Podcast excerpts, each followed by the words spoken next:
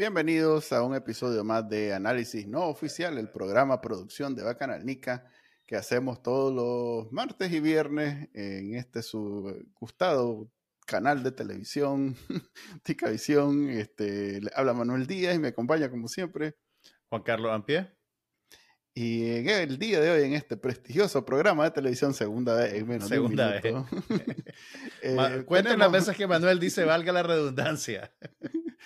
tenemos aquí al destacado analista político, ex político eh, y el gran amigo de este programa, prestigioso programa de televisión. Y dale, y dale. tenemos con nosotros el día de hoy a Eliseo Núñez Morales para aclarar, porque siempre hay, hay, hay, gente un poco mayor que recuerda a su padre, que también fue político, pero no era, creo, analista político, entonces... Sos pariente este, del liceo. ¿Yo? No. Ajá. Mm. Vos sos Morales también. Sí, pero... Les vamos a hacer el, el, el, el, el test genético. El árbol genealógico. Que, le encanta a la gente hacerse. El 24 and me. No, no somos parientes. Pero sí, eh, digamos que conozco este a, muchos Morales que sí son parientes míos y que se parecen también liceo, así que tal vez no podría ser muy lejana la posibilidad. Pero bueno, vamos a hacer esa entrevista y tal vez le preguntamos esa parte. Mientras hacemos la entrevista, vamos a hacer primero, vamos a conocer de qué están escuchando, qué están escuchando, qué están viendo y qué están leyendo los nicaragüenses en las últimas 24 horas con el Trending Nicaragua. Vamos con eso. Estas son las noticias más leídas en Trending Nicaragua del viernes 28 de abril. Confidencial cubre las declaraciones de Laureano Ortega, anunciando un supuesto fin de la dictadura mundial del dólar en una lección inaugural en la Universidad Nacional Autónoma de Nicaragua. Divergentes analiza los efectos del nuevo sistema de evaluación que el Ministerio de Educación impone en las escuelas públicas, generando inconformidad en el magisterio. La prensa presenta un perfil de Elizabeth Varillas, la modelo nica que se abre paso en Estados Unidos. Artículo 66 reporta la cancelación de tres universidades privadas, la Universidad del Norte de Nicaragua, la Adventista y la Metropolitana. Los videos más vistos en YouTube el reporte de esta noche en el canal de Confidencial. Panorama Nicaragua en 100% Noticias, con una entrevista a Ana Margarita Vigil sobre la situación de los nicaragüenses en Estados Unidos, y Roberto Samcam habla de los cambios en la policía del régimen Ortega Murillo. Suscríbase a Trending Nicaragua, en el canal de YouTube y la página web de Bacanal Nica.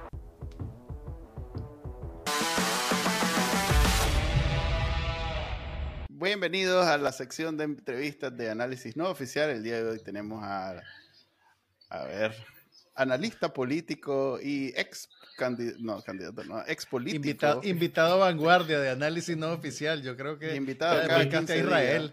Está muy acostumbrado a invitar candidatos, parece, ya No, pero es que me estaba acordando que en algún momento fuiste diputado, pero no quiero hablar de ese oscuro pasado de mi brother. Pero, Eliseo Núñez nos acompaña. Bienvenido. El pasado te condena, Eliseo. Sí, cuando ya los políticos no, no, no podemos seguir porque ya no hay más que hacer, nos volvemos analistas políticos. Así Y alguien está haciendo lo contrario, ¿te has fijado? Peraza está, cada vez que le entrevistan, dice, pero ya no me digan analista político, ahora soy político. Está caminando por el otro lado. Sí, está, a la contracorriente. Bueno, pero bueno. en política hay más resucitados que muertos, eso tenerlo claro. estás en la misma industria, pues, por lo menos. sí, sí, es como los eh. que trabajan en deporte, están los que juegan, están los que narran, están los que Ah, en fin. Uh, y, los que apuestan en el estadio. Y los que solo llegan a ver y dicen, voy ganando, voy ganando. Aprovechando que estaba hablando de Miami fuera de cámara. y diciendo solo cosas buenas de Miami. Este programa tiene un sesgo anti-Miami y quiero desde ahora deslindar responsabilidades. Ni salir de tu casa. Yo aprecio la soleada Florida. Ok, la vez pasada tuvimos aquí a, a Irlanda Jerez y, tratamos de ser lo más, no sé, conciliadores posibles. Ella en realidad tiene una posición bien eh, conciliadora, de nuevo la palabra, porque estuvimos hablando de que el día del 19 de abril 18 de abril, habían dos celebraciones y que entonces lo que se escuchaba en redes sociales era que una era de una facción y la otra era de otra facción, pero al final quedamos en que podías perfectamente ir a ambas y que no había ningún problema. Ayer o antier salió en la prensa un editorial que me llamó la atención, donde hablan que, ajá, ahora que ya salieron los presos políticos, no sé si lo leíste, qué es lo que viene. Entonces entrevistaron a varios, pues entrevistaron a, a, Juan Sebastián, entrevistaron a Lester, eh, me llamó la, a Yubran Suazo, que por cierto, vos que sos de Masaya, a ver, tal, vez tener un comentario sobre el, sobre el, no sé cómo llamarle, el desacuerdo que surgió hace poco entre dos personajes de Masaya de esos 222. Y todos coincidían en que lo, lo que siempre llaman esa unidad en acción y que si bien no estamos así como organizados bajo una organización, valga la redundancia, pero sí estamos trabajando medianamente coordinados y estamos todos en vías de que se democratice Nicaragua y que no sé qué. Vos que sos eh, analista político, ¿qué nos puedes decir sobre la oposición desde tu punto de vista siempre bien pragmático, realista y bien práctico? Estamos avanzando desde los 222 porque no te hemos tenido desde, desde, que salieron. Pues. ¿Qué has visto vos? ¿Qué has visto vos? Mira, yo creo que sí hay, hay avance eh, significativo.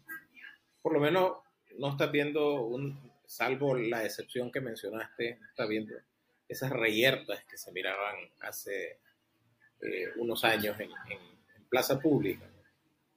Eh, pero además de eso sí hay cosas entre ellos han estado hablando, se han estado haciendo esfuerzos y creo que hay, hay un concepto que, que, que, tiene tres, digamos, características y que se ha asumido, pues, o sea, obviamente que se asuma no significa que estés totalmente de acuerdo, pero que se ha asumido entre los opositores, entre los eh, líderes liberados y todo lo demás, que es el concepto este de unidad en acción, que para nosotros significa tener una sola narrativa sobre los temas que acordaste, eh, que son los temas básicos de libertades, de eh, elecciones libres, etcétera, etcétera, todo lo que está allí, que, que yo le llamo la lucha prepolítica. El segundo tema es tener una estrategia común para mover esos temas. O sea, no es una estrategia común general la que estás pidiendo, una estrategia común para mover esos temas. Y el tercero, eh, que que, tiene que ver con los otros dos, si tenés una narrativa común, si tenés una estrategia común para esos temas, lo tercero es que vas a tener acciones comunes para, eso, para esos temas. Eh, ¿Cuáles son los temas? Eh, te mencioné dos, pero pues son mucho más, eso es lo que le he llamado lo prepolítico. Son temas que tienen que ver con libertades en general, no tiene que ver con libertades específicas libertades en general. Los temas que tienen que ver con eh, el, el tema de condiciones para elecciones libres y condiciones para una transición democrática en Nicaragua. ¿Cuáles temas eh, no son los de las posiciones ideológicas? No estamos para discutir si queremos un Estado con mercado abierto o si queremos un Estado con planificación central. No es esa la discusión ahorita. Ni siquiera tenés Estado, ni siquiera tenés dónde discutirlo, ni siquiera tenés capacidad de llevárselos a unos electores. Eso. es, una lucha prepolítica.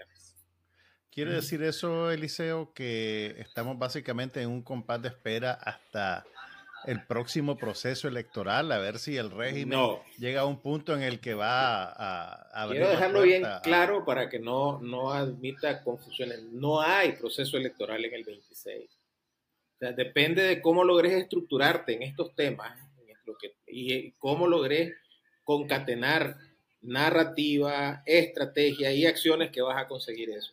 O sea, no, no, es un error enorme sentarse a esperar el 26 el 26 hoy, hoy no existe.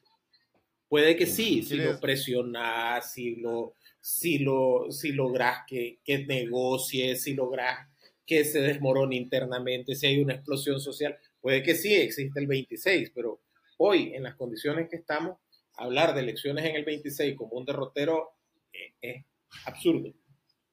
No es ese derrotero. A ver, si te entiendo. Todas todos estos tres elementos que vos mencionabas, que básicamente estamos hablando de lo que puede hacer la oposición, que debería estar haciendo la oposición, son para que tengamos elecciones en Nicaragua si son exitosos. Si, son, si estos tres temas son exitosos, probablemente podamos tener elecciones en Nicaragua. Y una transición democrática.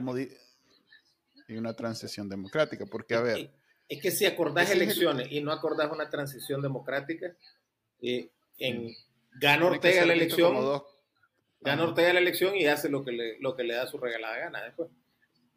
Eh, y en una elección, siempre puedes perder. Eso hay que tenerlo bien claro. Porque aquí todo el mundo dice vamos a elecciones y vamos a ganar. No, no, una elección siempre puedes perder y es el principio de, de, de, la competencia democrática. Que yo creo que no va a ganar Ortega, sí, yo creo que no va a ganar Ortega, pero no puedes, no puedes planificar bajo el principio que, la va, que vas a ganarla. Tenés que planificar bajo el principio de tener reglas para la democracia, no reglas para que si vos ganaste y otras reglas porque si ganó el otro. Ok, entonces elecciones que no sean como las últimas tres, cuatro que hemos tenido, pues, elecciones de verdad. Podemos resumirlo en elecciones de verdad. Pues. Así eh, Este no es. Que... Vos tenés tu tarro como Israel. Sí, pero no, no, es una sustancia viscosa que no sabemos de su procedencia. Eh, a ver, entonces, mi pregunta es la siguiente si tenemos esta, esta situación, e, e, este, este plano, pues este, esta guía para avanzar, y ellos le entienden, y deduzco que eh, parte de lo, de, lo que estás mencionando es, viendo de lo que se supone que lo que están hablando ellos y lo que se supone que están haciendo, o sea, que está como enlazado. Pues. Em, como para cuándo estamos hablando que podemos medir éxito de todo esto? Pues, ¿Cuáles son indicadores de éxito de que esto está funcionando? Primero yo creo que en, lo que resta del año, tal vez comienzos del, año que viene, deberías de tener ya eh, sobre estos temas. ¿Y por qué insisto sobre estos temas? Porque no, no, no, los otros temas las organizaciones van a tener su propia autonomía, deberían de tener una vocería en común una vocería en común sobre la petición de libertades, sobre las presiones para, la, para conseguir esas libertades, una, una, una, un acuerdo sobre qué es la transición democrática que está buscando para el país, qué es lo que está, eh, eh tenés eh, en, en, en, los temas de justicia, en los temas de libertades, eso, pues cosas muy básicas. Pero para eso necesitas una vocería sobre esos temas y eh, tener un, un, mecanismo de coordinación para que, por ejemplo, y vamos a usar el ejemplo de las dos marchas de Miami, eh, que se hagan no dos, sino cinco marchas en Miami, que las convoquen cinco organizaciones distintas, pero que la narrativa en esas cinco organizaciones sobre estos temas sea la misma. Después pueden hablar sobre cualquier otra cosa que quieran, además de, de, de estos temas. Eh, pueden hablar sobre libre mercado, sobre eh, tipos de, libertades individuales, etcétera, etcétera, pero tenés que tener acuerdos básicos. Yo creo que eso, si, si se tiene éxito, debería de, tenerse la posibilidad de, de, algo como de un acuerdo, de una, un mecanismo hacia finales de año, comienzo del, comienzo del año que viene. Eh, pero de ahí viene, esa es la parte interna, de ahí viene el cómo presionar a, la dictadura. Entonces, ahí tiene que ver mucho con la gestión internacional que haga.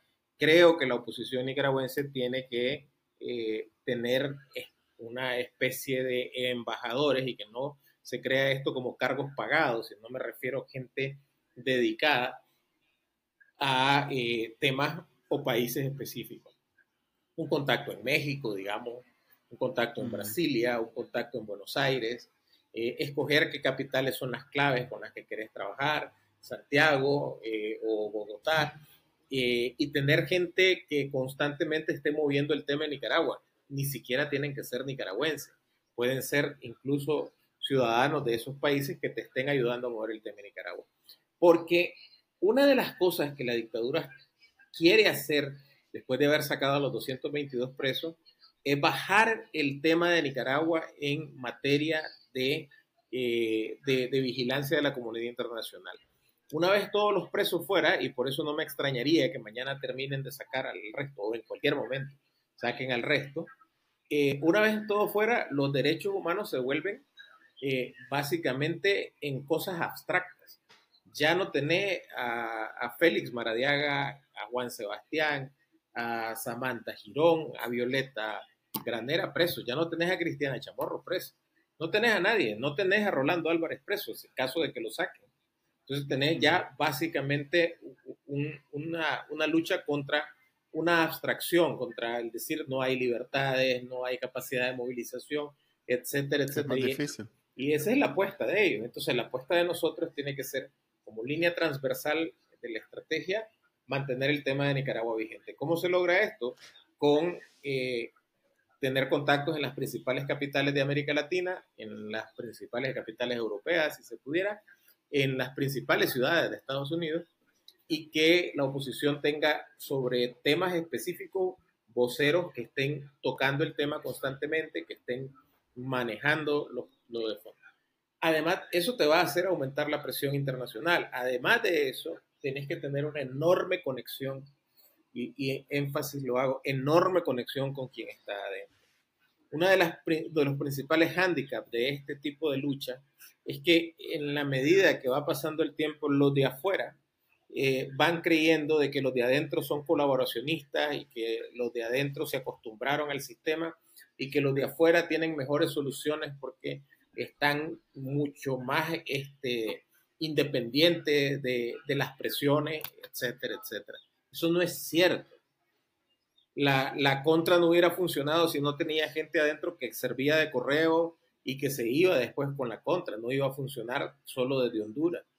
Mm, la UNO tuvo todos sus candidatos de adentro con raras excepciones. Entonces, el, esa conexión con la parte interna del país es vital para no perder la perspectiva de la lucha.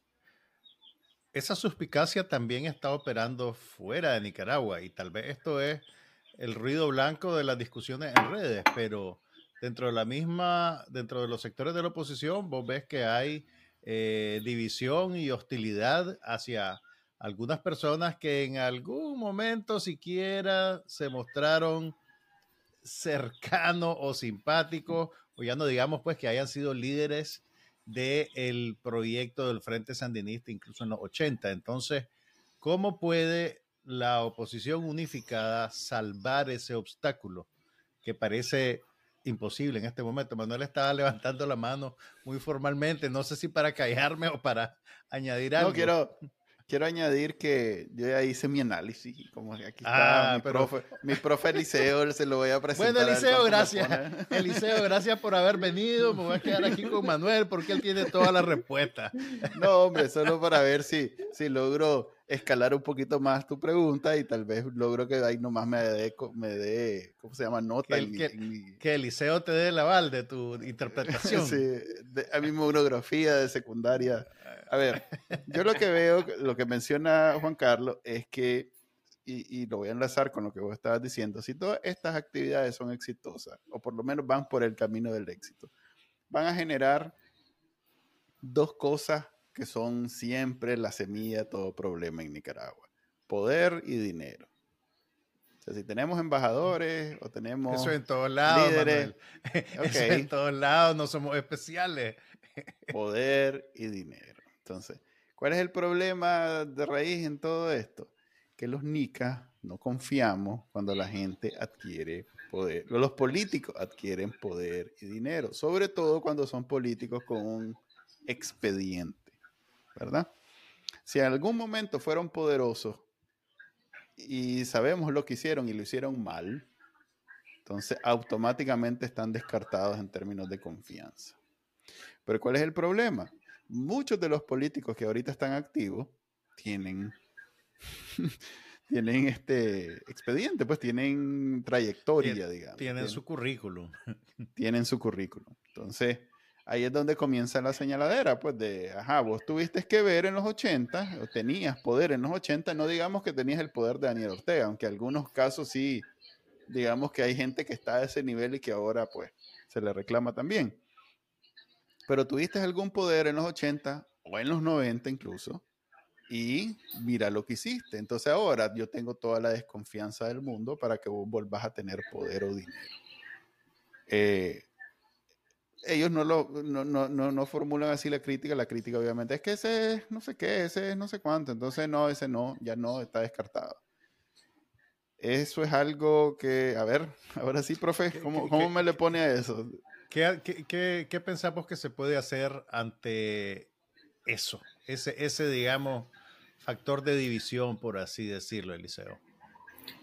Es que eh, la clave está en, en convencer que esta lucha es prepolítica es decir, no, no es una lucha, ¿sí? No es una lucha por posicionarte frente a temas de, digamos, de liberar o no el uso recreativo de la marihuana.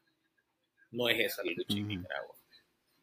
No es eh, poniendo los temas menos controversiales. Pues. Creo que, sí, sí, porque hay otros ni hemos llegado, a, hemos llegado a eso.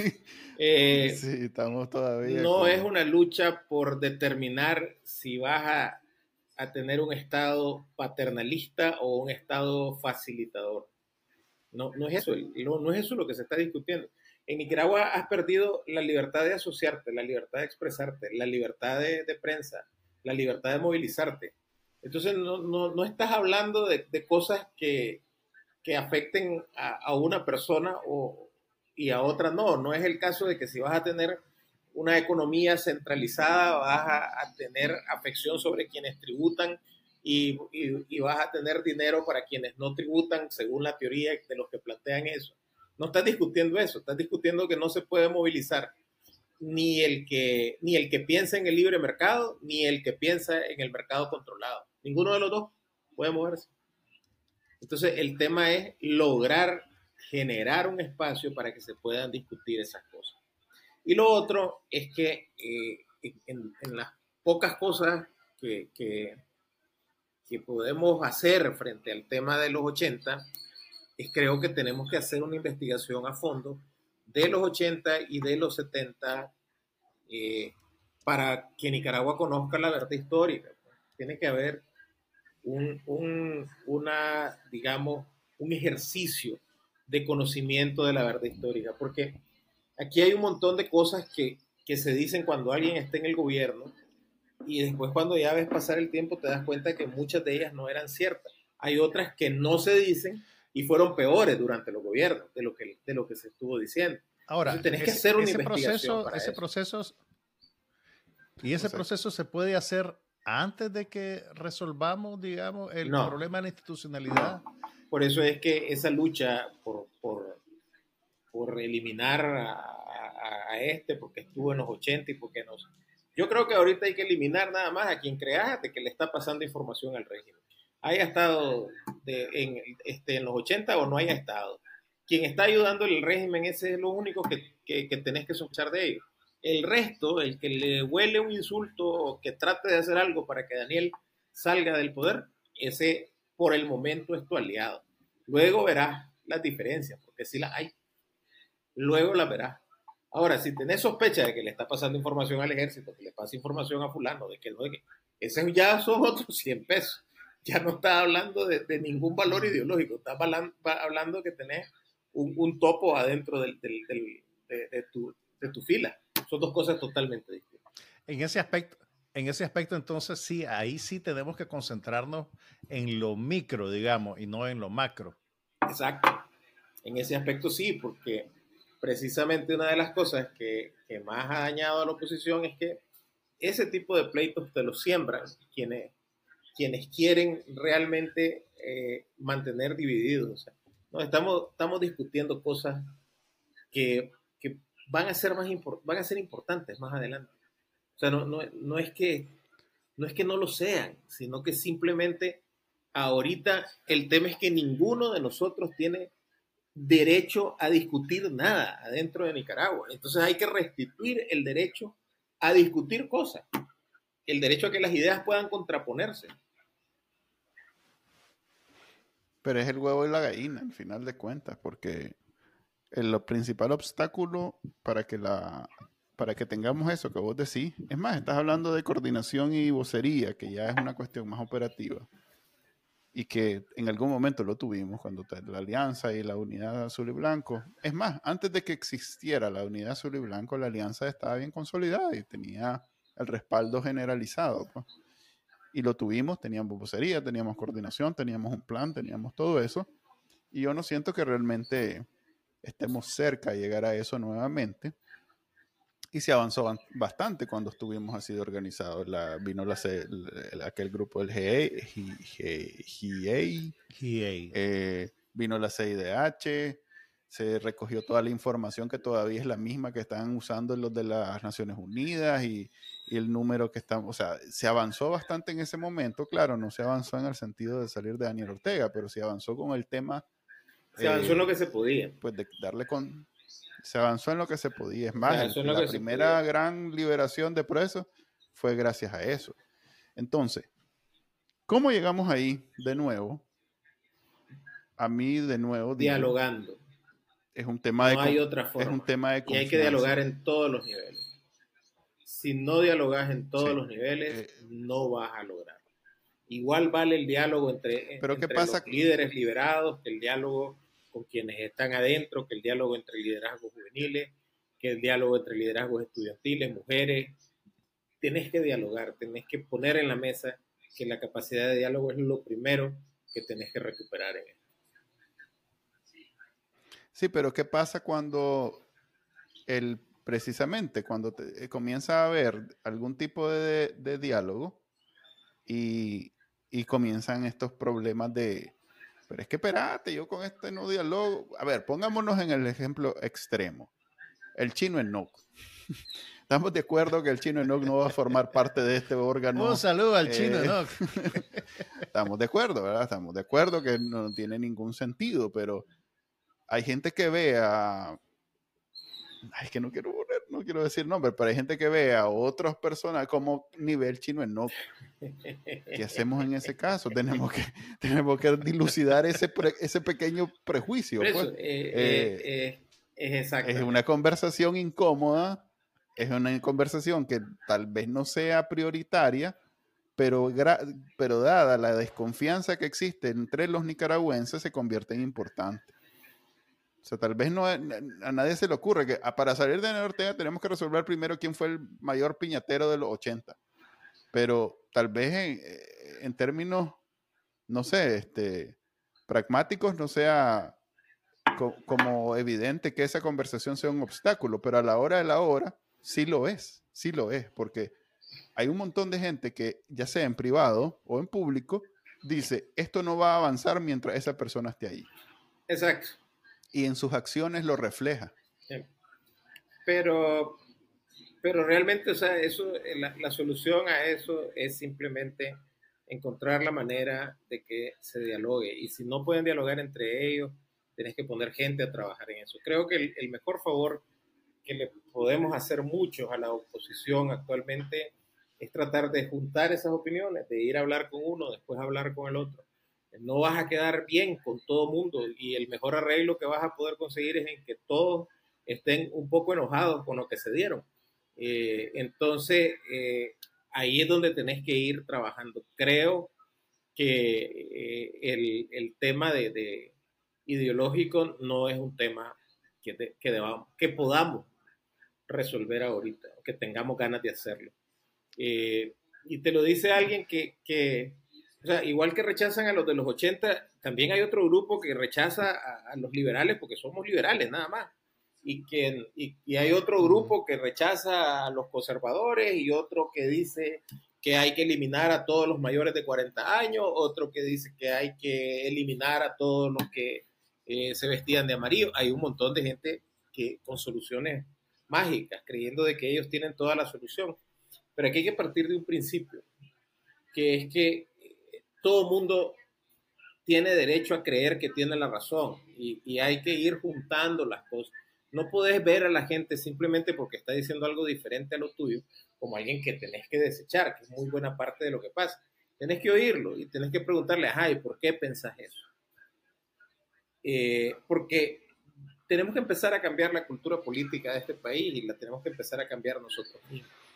No, no, no podemos irle a dar lecciones a, los sandinistas allá adentro eh, diciendo nosotros mismos siendo autoritarios, pues no, vamos y poco dialogantes. Pero es que esa es la raíz de todo, como uno no, este no es el momento, no hablemos, yo, yo estoy de acuerdo, es una conversación larga, con mucha paciencia, en donde se digan las cosas, mucha claridad, eh, transparencia, eh, casi que me siento como esos retiros de, de, empresas privadas que, hacen que, se van al mar o a algún lugar y pasan dos días hablando y no sé qué. Y eso, los, inventó un genio. Mira. Eh, y no es, un genio, que los inventó. aquí en un paréntesis. Y es un genio no porque le resuelva los casos a la empresa privada, sino porque se vuelven millonarios haciendo cosas que, que lo único que hacen es, que los empleados se diviertan, Una dinámica de confianza se diviertan viendo al, jefe hacer el ridículo por un par de días y después vuelven otra vez al trabajo por él. Ya. Mira, cuando, cuando, hagamos, cuando hagamos ese retiro o esa constelación, invita a Manuel Eliseo, vos decís, hablar con los organizadores y decirles que Manuel tiene que estar ahí para reconciliarse con, yo me abstengo de opinar porque mi esposa es de ese bando, entonces yo... Eh, pero son geniales, son geniales, hacen plata. Cambiando... ni, cómo, ni cómo quejarme porque eh, eh, es parte de la economía familiar todo eso, entonces... Cambiando un poquito el, cambiando un poquito el, el tema, Eliseo. Em, vos decís que la, la oposición organizada tiene que mantener su incidencia en el plano internacional, ¿verdad? Para mantener vivo el tema de Nicaragua. en el otro bando, el régimen está cultivando, digamos, su, su relación con Rusia, con China, con Irán, y está aplaudiendo felizmente lo que ellos llaman un nuevo orden multipolar. Eh, ¿Para vos existe un nuevo orden multipolar y basta eso para servirle de escudo al régimen? Eh, comencemos por lo último, no le basta. O sea, cuando vos te peleas con, con el que te hace tus compras, o sea, con el que te compra las cosas, pues, o sea, vos sos finquero, producís plátano, frijoles y todo, entonces llegas y te peleas con el marchante, pues el que te recibe las cosas para vender. con el perdón de la palabra está bien jodido, porque suponete que el marchante no, no, no toma ninguna represalia en contra tuya, ni una no deja de comprarte, no deja nada. Pero ajá, si un día el saco de, yuca que llevaste está azul, ¿cómo dialogás con el comerciante para convencerlo de que ese saco no era tuyo, sino que era de otro maje que le vendía? O sea, en ese estado, estamos con Estados Unidos, el 50% de nuestra producción exportable va para Estados Unidos. Y el día que Estados Unidos te devuelve un container, no tenés ni manera de platicar con ellos porque estás peleado, porque son el imperio, porque... Por otro lado, eh, los chinos y los rusos no tienen hábitos de consumo compatibles con nosotros. Precisamente no tienen hábitos de consumo occidentales. Entonces, ¿qué? Vas a cambiar, vas a sembrar las cosas que a ellos consumen. ¿Cuánto le cuesta al país hacer ese cambio? Para que, para que tengas cosas. ¿Y cuánto tiempo? cuánto tiempo? ¿Cuánto tiempo poder llegar al punto de que produzcan? Porque la otra parte es más difícil y es que los, que los chinos cambien sus hábitos de consumo. Eso es mucho más poco probable. y ahora. Eso es imposible. Eh, entonces, ajá, ¿qué le vas a vender? Lo que le vendes a los americanos, camisetas. Ellos hacen más camisetas que vos. Les vas a vender pantalones de los que venden, de los que se hacen en zona franca. Ellos hacen más pantalones y más baratos que vos. Entonces, ¿cuál es la relación? ¿Y qué le vas a vender a ellos? Les vas a vender comida. La comida, si ellos no la consiguen en su propio país, la consiguen en el derredor, porque igual que nosotros necesitamos que la comida nos llegue de cerca, ellos también. No vas a estar importando plátano de, Nicaragua solo porque el, Daniel es tu brother, cuando podés importarlo de Filipinas, que te queda a la vuelta de la esquina. Si sos un comerciante chino, no vas a venir a comprarle a Daniel porque Daniel es tu brother. No, le vas a comprar al filipino, que más rápidamente te pone el plátano allá en China. Parece que el problema es que solo el comandante funciona en plan brother, nadie más. No, y dice que el, y dice que el dólar se va a acabar. Pues. eso, eso dijo. Sí, no, yo dije. Además de eso. La clase magistral de, la, de Laureano. Además, en la clase. Eso lo estábamos guardando para el IP, güey. Y que el dólar se va a acabar. Entonces, yo, yo me pregunto, pues, o sea, ya van a suspender las cuentas en dólares en Nicaragua. Y si el dólar se va a acabar y eran tan clarividentes con el dólar, ¿por qué el fideicomiso que tienen con, que tenían con Bancorp y que después lo terminaron manejando, quién sabe qué banco, no, no sé cuál, que, lo, que hubo una auditoría y eran 2.500 millones de dólares. Dólares. No, eran Córdoba. no eran Córdoba. Eso esos 2.500 son los que quedan de los casi 5.000 que le disparó Venezuela. ¿O es ya ganancia de los 5.000? Yo no creo que hayan ganado nada. No, no, no, eh, su, estructura mental no está para generar utilidades, es para gastarlas de los otros. Entonces esos 2.500 es el sobrante. Es lo que queda. El sobrante. La mitad, se han gastado la mitad, tienen la otra mitad. Yo creo que ya se la han ido comiendo. Es muy probable, pero lo que yo, me refiero es porque no lo guardaron en yuan. Ya existía el yuan porque no lo guardaron en rubro. O en rublos. en rupia, India. También el, O en reales brasileños. Ah, bueno, sí, India, India, también va en el paquete. Hablando de, ya que, ya que mencionaste Brasil, eh, el presidente ha ido, ha ido de 10, 10, 10. Yo estoy esperando para poder dar mi, mi comentario sobre eso. Por una, vez, por una vez en la vida. A ver, dale, dale. Manuel, levanta la mano. A ver, Manuel, dale comentario. A ver, yo tenía una propuesta desde la vez pasada que cada vez que, la, que pienso en ella siento que es la llave del éxito de todo esto. y que vos has, sido, y vos has sido pionero en esta cuestión. y me parece que debería ser tomada más en serio, porque en realidad tiene poder mira, te lo planteo de esta manera, que todos estos que están participando ahorita de opositores, eh, que como digo, para generar confianza necesitan, eh, mejor dicho, como están adquiriendo poder eh, en, esta, en, esta etapa de oposición, necesitamos dar una garantía que mientras no avancemos a la etapa de tener candidatos y elecciones y transición democrática, ninguno de ellos está ganando puntos. Pues. No sé si me explico el poder que ellos tienen, el poder que ellos tienen es meramente simbólico, Manuel. No Pero es que así se amasa, así se amasa. O sea, ahorita vos sos el que sale en CNN cada vez que preguntan por Nicaragua, después automáticamente sos candidato de, a presidente. Así, así funciona. Así se amasa, esa es la carrera. Así funciona. Entonces, ¿por qué, por qué, por qué, no? Qué buena idea me acabas de dar. ¿Por qué no? Voy a salir de CNN. Sí, voy a, La sorpresa, pero mira, para que no te sientas mal, si salís, si salís aquí en este prestigioso programa de televisión, podés ser candidato a concejal de una alcaldía. De la de, Masaya, porque tengo que estar en el lugar donde yo, vivo. No. Nindirí, Nindirí, Masaya no. Masaya muy, muy grande. Nindirí. Nindirí. son, son cuatro los que ven esto, no se ha degenerado más allá, ven como 500 mil, como algo así, es la ciudad más densamente Somos 230 mil habitantes masayas y, y, y, nos, ah, y, nos, llamamos como tribu, los masayas, no somos masayenses. los masayas. Este lo ven cuatro más, o sea que saca cuenta. Pero bueno, eso es mi, la otra vez lo estuvimos hablando aquí con Luis Galeano.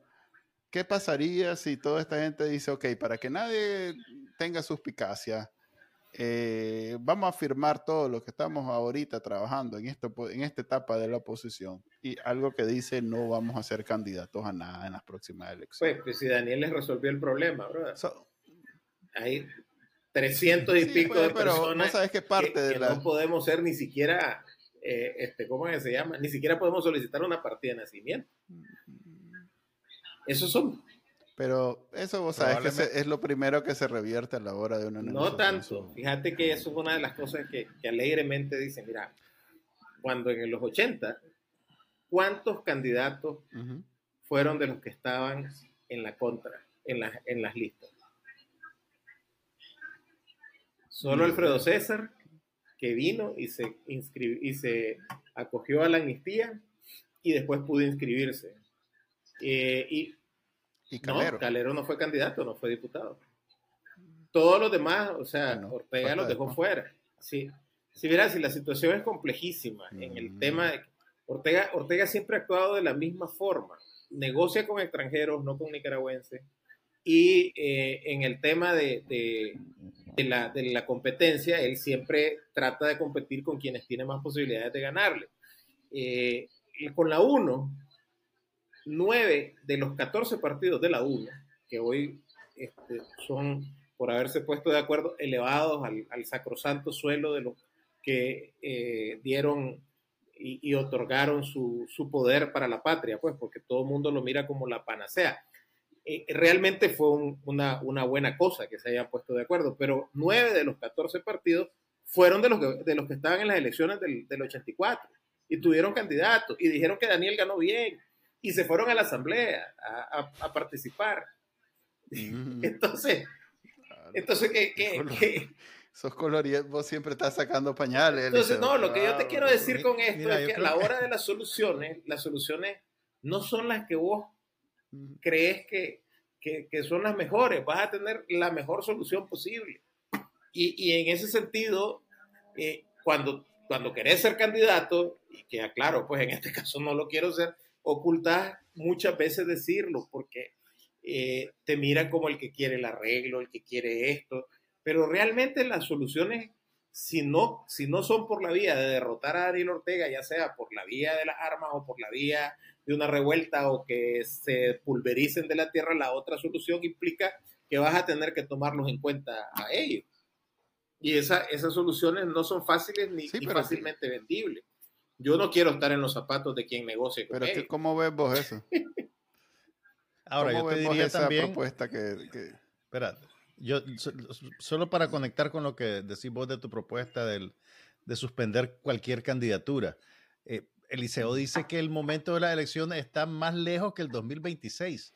Entonces realmente, realmente... Pero pues, para la gente que desconfía, la gente que desconfía, el problema es que está viendo cómo se está formando una carrera política a partir de este, de este trabajo y dicen suave. Por, eso es que lo, por eso es que los pleitos son, como dice Eliseo, no, hemos llegado ni al punto de hablar de temas sobre más abstractos como si sos liberal o conservador en, en, cuanto a la visión política de tu país.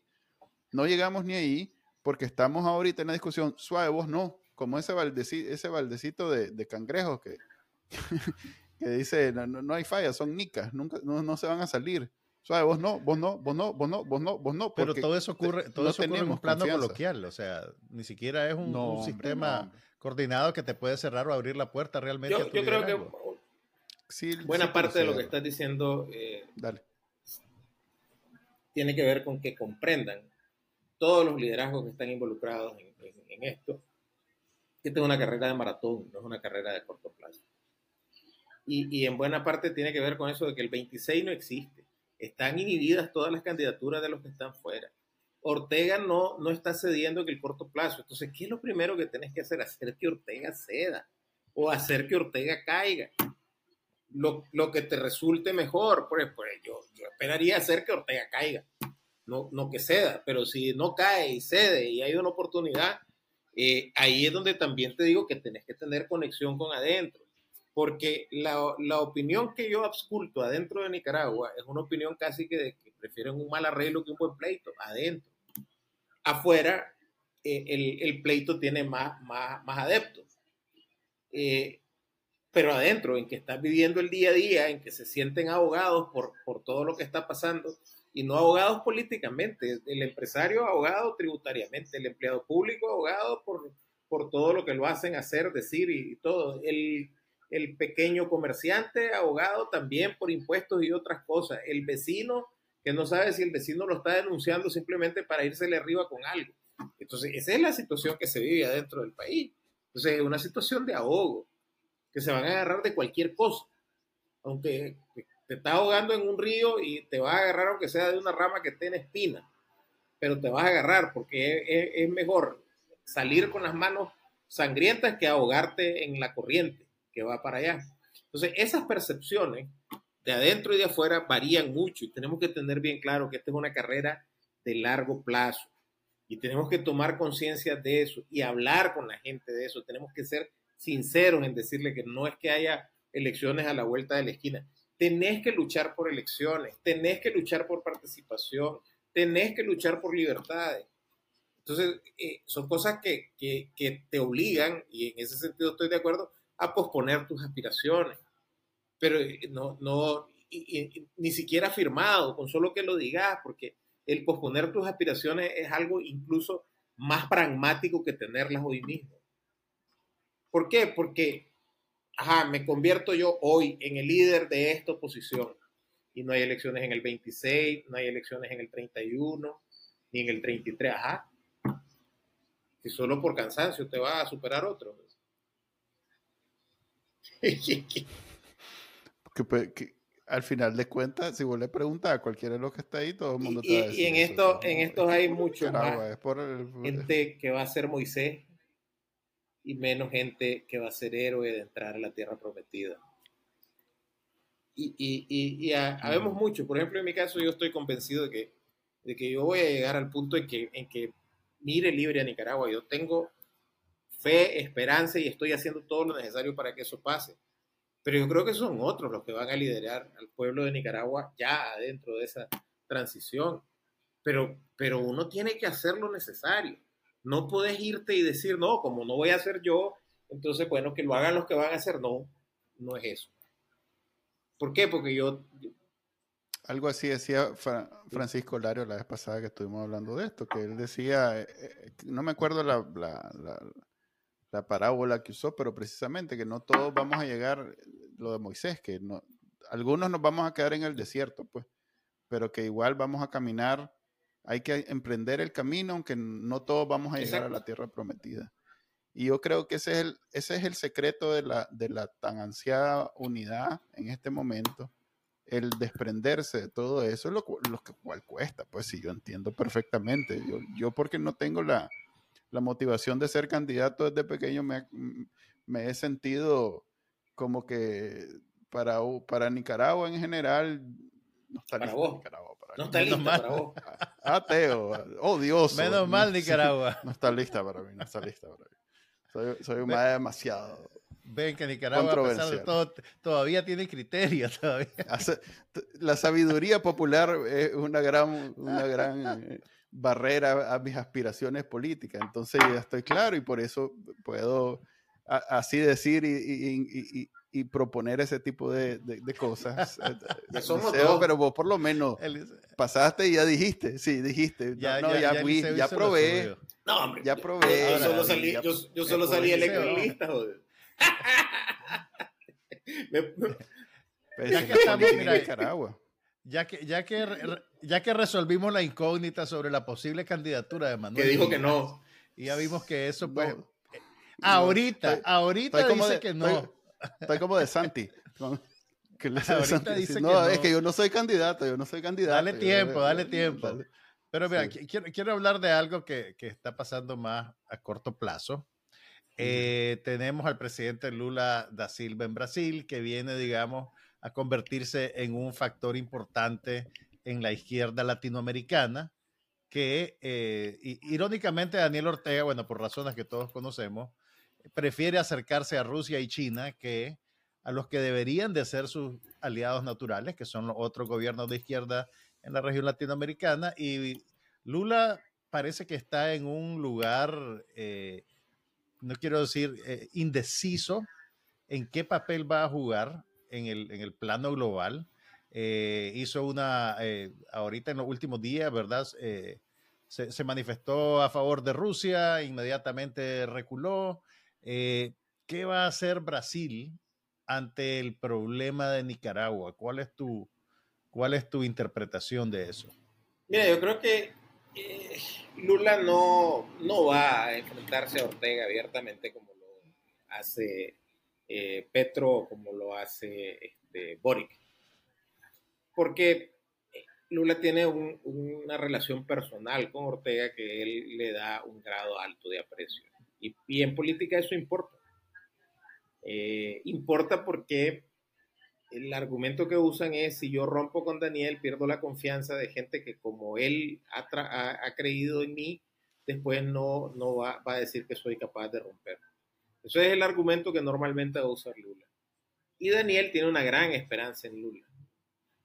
Lula para, para Daniel es el, el, negociador, o sea, no va a pronunciarse públicamente ni a favor ni en contra, algunas cosas muy someras va a decir, eh, y la esperanza que tiene Ortega real y por eh, es que Lula sea quien mueva eh, la, la, digamos, las pretensiones de Ortega de bajarse la presión o cualquier otra dentro de América Latina e incluso en los Estados Unidos, eh, porque eso es lo que hizo Lula durante también la época de Chávez. O sea, Chávez y Ortega se metían a los problemas y Lula después iba a sacarle los problemas con su diplomacia, que es una diplomacia muy eficaz. Entonces, eh, yo no miro a Lula eh, en una posición ni a favor ni en contra, porque el papel de él y el que como él le va a ayudar a Ortega, o sea, no nos va a ayudar a los nicaragüenses, le va a ayudar a Ortega, es tratando de bajarle la presión con todo el, el aparataje diplomático que tiene el Brasil. Gracias, hombre. hasta ahí la vamos a dejar el día de hoy. Eh, te agradecemos toda tu análisis y todas las correcciones que hiciste a mis análisis y, a, todas las. Y, ahora que Manuel no va a ser candidato, ¿por quién vas a votar, Eliseo? Me quedé sin candidato. Pero, y vos estabas en la lista de, los, de, los, de los. No me pusiste nota. Ah, sí, sí, te vi por ahí.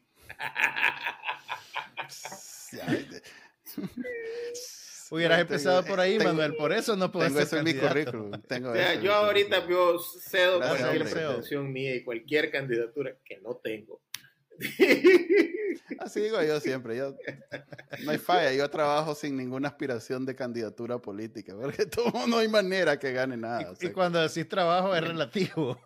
Mira, hoy hice una confesión. Esto, hoy hice una confesión que estamos haciendo ahorita. Sobre la economía familiar.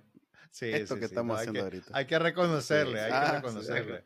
la economía O sea, ya, ya tenemos más dimensionado. Nos vemos, Eliseo. Hasta luego.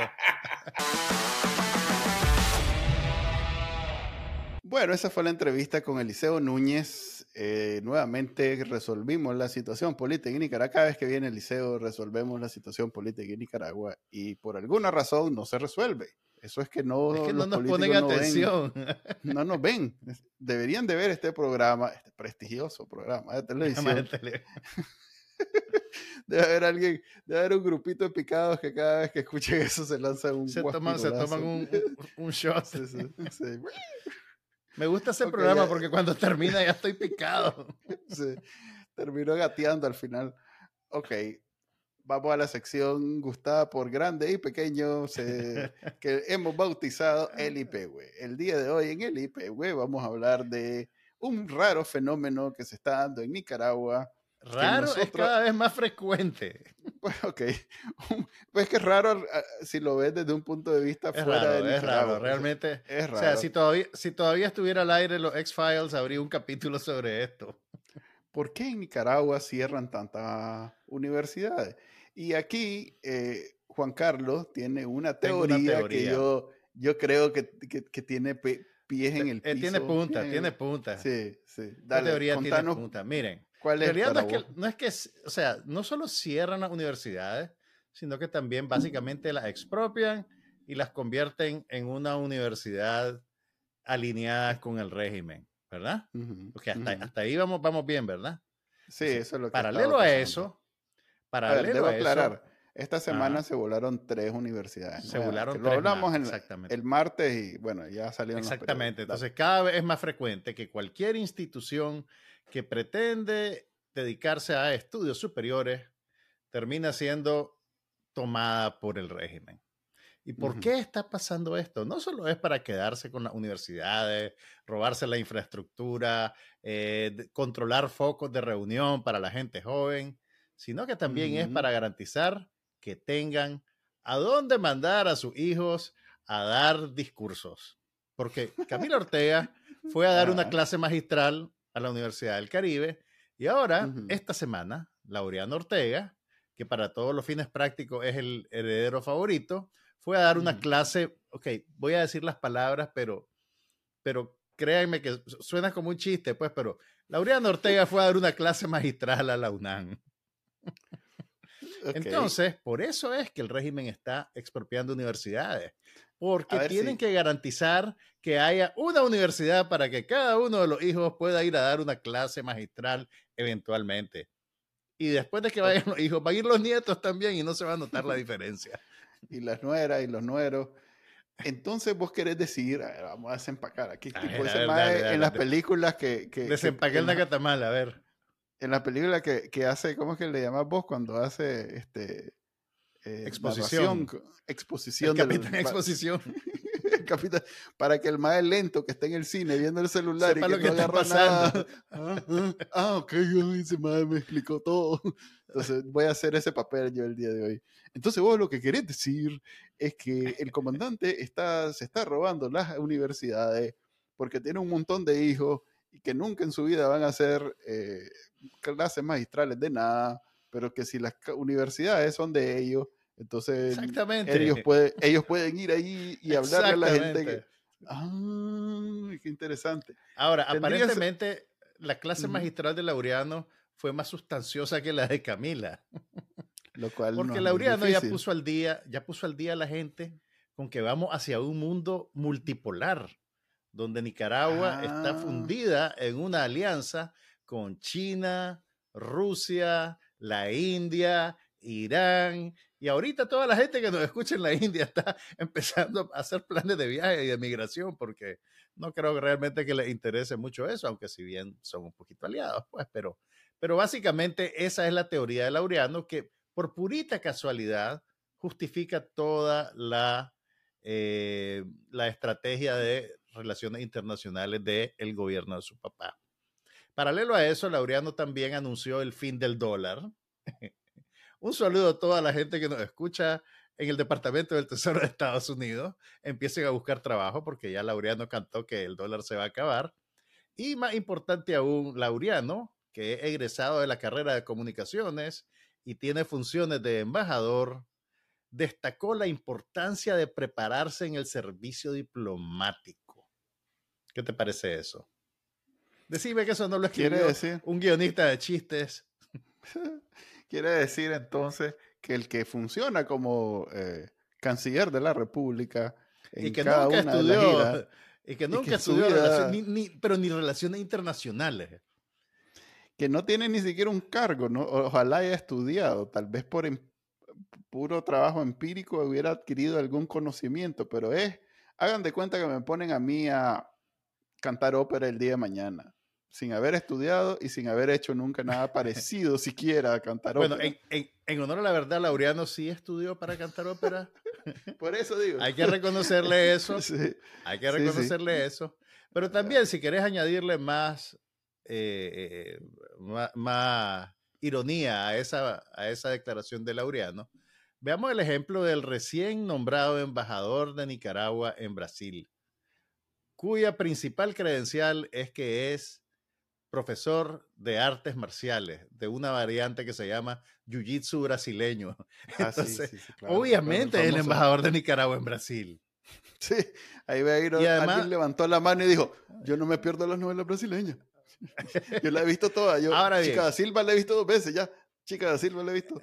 En realidad, Confidencial descubrió que el embajador, se me escapa el nombre ahorita, pero no es eh, tan importante. No. El embajador de Nicaragua en Brasil no solo es maestro de artes marciales, sino que también es hijo de un viejo asistente de Tomás Borges. Entonces, ¿qué, qué, otro tipo de, de, formación necesitas para ser embajador? Ahí está retratado el sandinismo, está retratado el sandinismo. Que, Así que bueno.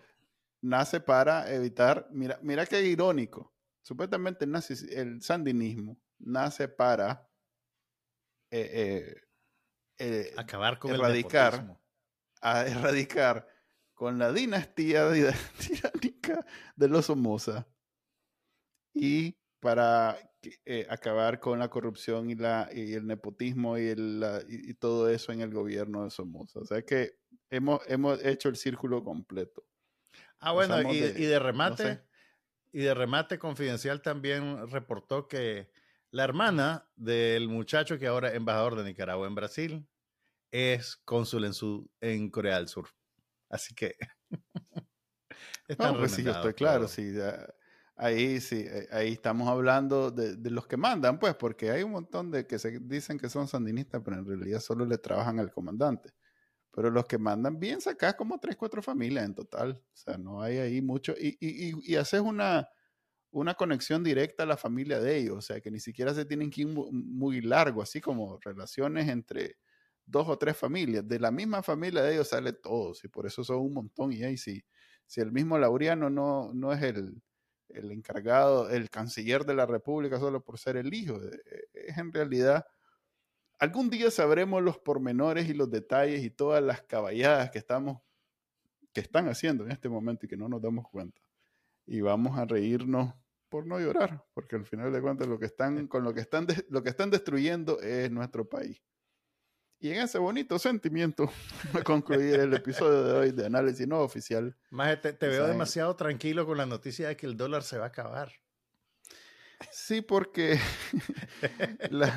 digamos que lo dijo los mismos más que dijeron que íbamos a tener un canal interoceánico montado en el 2010, era, Detalle. 2012 creo que era, y, pues han pasado 10 años y no ha pasado. Detalles, Manuel, detalles. Sí, no, no, no, no quiero yo desconfiar de las grandes habilidades, conocimientos de... Eh, ¿cómo es que se llama? Laureano, pero digamos que su récord no, no me inspira ninguna confianza. Ya saben que pueden escuchar este programa en cualquier directorio de podcast que tengan a la mano y lo pueden ver este y todos los episodios en el canal de YouTube de Bacanánica. También nos ven en televisión, ya lo he dicho varias veces. Nos vemos el próximo. Bye. Hasta luego.